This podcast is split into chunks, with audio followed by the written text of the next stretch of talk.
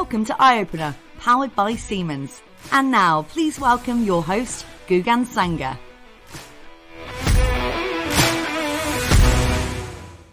I'm delighted to welcome Niall Sullivan from Senseye to this episode, where we're going to be discussing the importance of marketing, how Senseye's marketing has evolved, and the key challenges that we face when marketing in the predictive maintenance industry.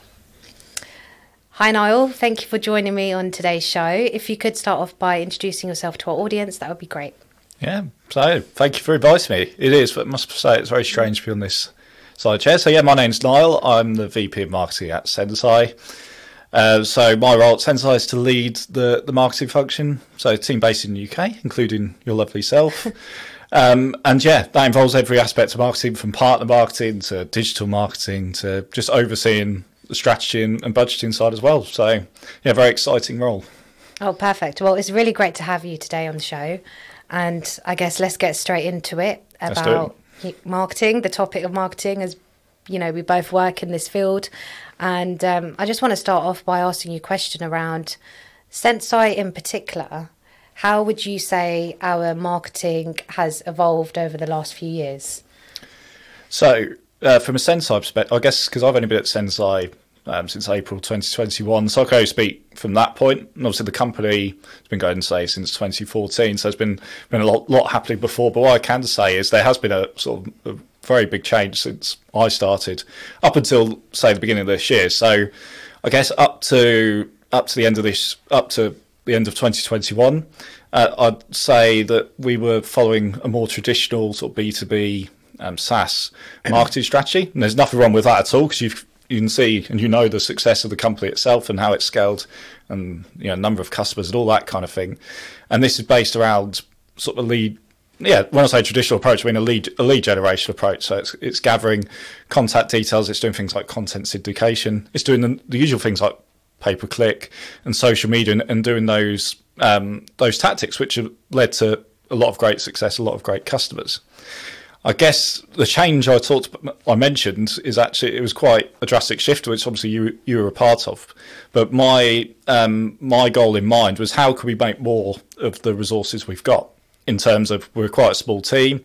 Um, what we were doing before um, maybe didn't lend itself to a small smaller team in, in, in some respects. So I felt we could get get more out of the team, do more real marketing, as I'd like to call it, and and hopefully, yeah, we've we've seen some really really great results. And and the, the, the big point behind that is actually focusing more on demand gen tactics, educating the market using video and audio content, getting the most out of that content. So we're squeezing every last drop, creating from one video, lots of clips, lots of audio clips, getting as much out that as possible, and then distributing that in the channels where our our potential buyers are, and and yeah, and educating them to a point where they're ready to buy, and that's important because there's a big misconception where sales sales want leads, everyone says, but it's not actually leads they want. They want people who are ready to buy, and that's the main sort of theory, let's say, behind my um, my strategy.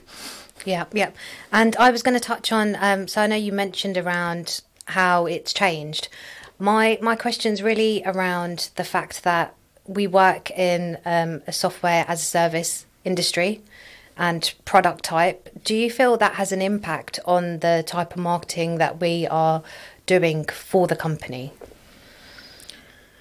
I think so. I think um, I'll, I'll, go a bit more specific than that as well, because in, in SaaS can cover lots of different things, very transactional market um, products where you know you're talking tens of thousands of pounds for a, for a sale, um, but what we're talking about with Senseye is actually a six-figure salary, and obviously with that becomes a more complex sales cycle. It's not just a decision can't just be made like that to buy um, to buy a product. Loads of people involved in the decision process. So what what has to happen is there needs to be much more education involved um, and that's why that's why we as a team create all these different podcasts, all these different um, ebooks, all these different white papers, and promote it on social media because it's just and it's not you know it's sort of almost saying the same thing in a different way each time because you're, you're, trying to re- reinforce the message in lots in lots of different ways.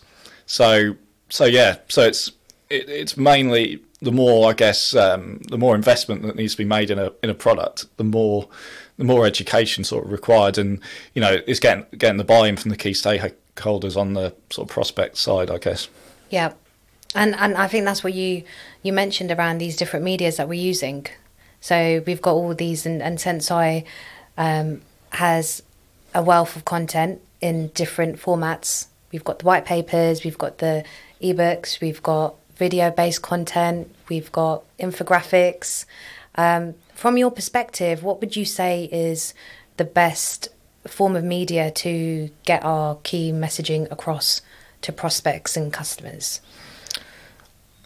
It's, it's an interesting question. Yeah, it's, it's sort of evolved over the years actually. Because I used to be very my background sort of copywriting. Uh, I used to like love writing and doing website and stuff like that. But I've, I've certainly shifted as as the market shifted uh, from what I see the way B2B marketing and SaaS marketing should be done is actually moved to more video and audio based. And the main reason behind that is it's obviously a very consumable um, medium. So yeah. people listen to podcasts in the car. You probably listen to podcasts yourself.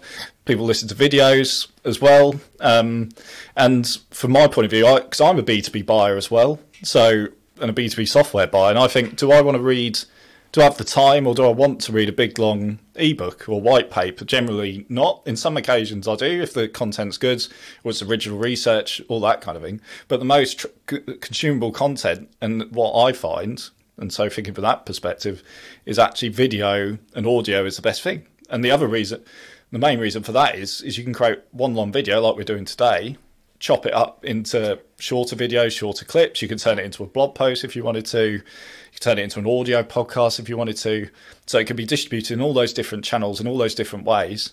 Um, and so, because audiences don't work in the same way. I'm sort of generalizing, saying, "Oh, everyone listens mm. to podcasts or everyone watches videos," but that's not the case. So we still have to cater to people who do like reading blog posts or do like reading white papers and stuff. So it's a blend of different content, but the key is being able to reuse what you've got already and not having to create everything from scratch because it just slows down the whole content creation and distribution process. Yeah, yeah. No, I agree. And I think the other thing as well with this um, industry of predictive maintenance, it is very complex. And maybe, you know, the fact that we've got technology and everyone uses their smartphones, it's very easy for them to have a look at the content that we've got because we've got different formats. So, like you mentioned, you know, you could be on your way to a business meeting and you could listen to a podcast, or you could be at your desk and you can read a blog, or, you know, all of this I think helps to deliver what it is that we want them to see, read, or know about, right? Yeah, I think well, I think the other interesting thing as well, and, and this is something that's developed in my own head as well, that all this content, video content we're creating, and we're you know we're chopping it up and we're putting it in different places. It's actually not just a marketing thing. So obviously, our goal is we want qualified and ready to buy leads coming through the website and then you know and then speaking to sales and they're ready to buy and they want to progress but um, what we talked about before was a complex sales cycle so you could in some cases 12 to 18 months that's a long time and what you want to do for those you know people at that stage is to continue to feed content through. So the content strategy doesn't stop at the point where they become known to us and say, "Oh, I want a demo of your yeah. product." It's actually for that twelve and eighteen months, you want to keep feeding content, keep um, reinforcing. Let's say in our case, Senseye's key messaging. And so ultimately, they they get to the end of that process when they're comparing their four or five vendors. There's always going to be a big shortlist. So so you want to stick in their mind. And if they're seeing, well, actually, Senseye produce, you know, they know their stuff because they're really, you know, I saw this really great clip the other day. So what I'm also trying to do is encourage the sales team to yep. take those clips because they a lot of them answer the questions, and that's what our content should do is answer the questions that they're being asked throughout the sales process. And then, yeah, then hopefully we should see those sales cycles come down. That's the idea, anyway, in the long term, because they're more educated. Yeah, and I think that's it. I think I think individuals make this assumption about marketing that marketing should just purely be used to win that prospect over or, you know, uh, pro- provide them with all the answers to their questions. So as soon as they've come on board with us, that's it.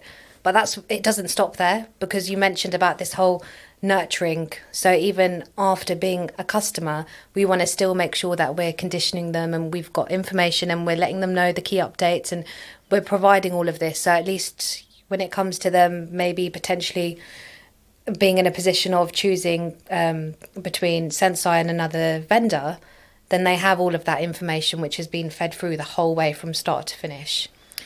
And actually, just to add to that as well, so it doesn't even it, it never ends. Actually, it seems, but it doesn't. It doesn't even end when you know the the contract signed and the and the mm. invoice comes in. It, do, it doesn't actually end there because the the next challenge as a marketing team we have a lot of SaaS enterprise software products. It's actually not. There might be an initial deployment, but what we want to do is continue the education in order for them to want to expand to another site here, another site there, and continue that and so there's a lot of focus. Again, a lot of my focus is on sort of user and, and actually marketing towards what we call the champions, Senseye champions, who are the people who are inside the, our customers who are they're almost like a, an internal uh, spokesperson or promoter of Senseye.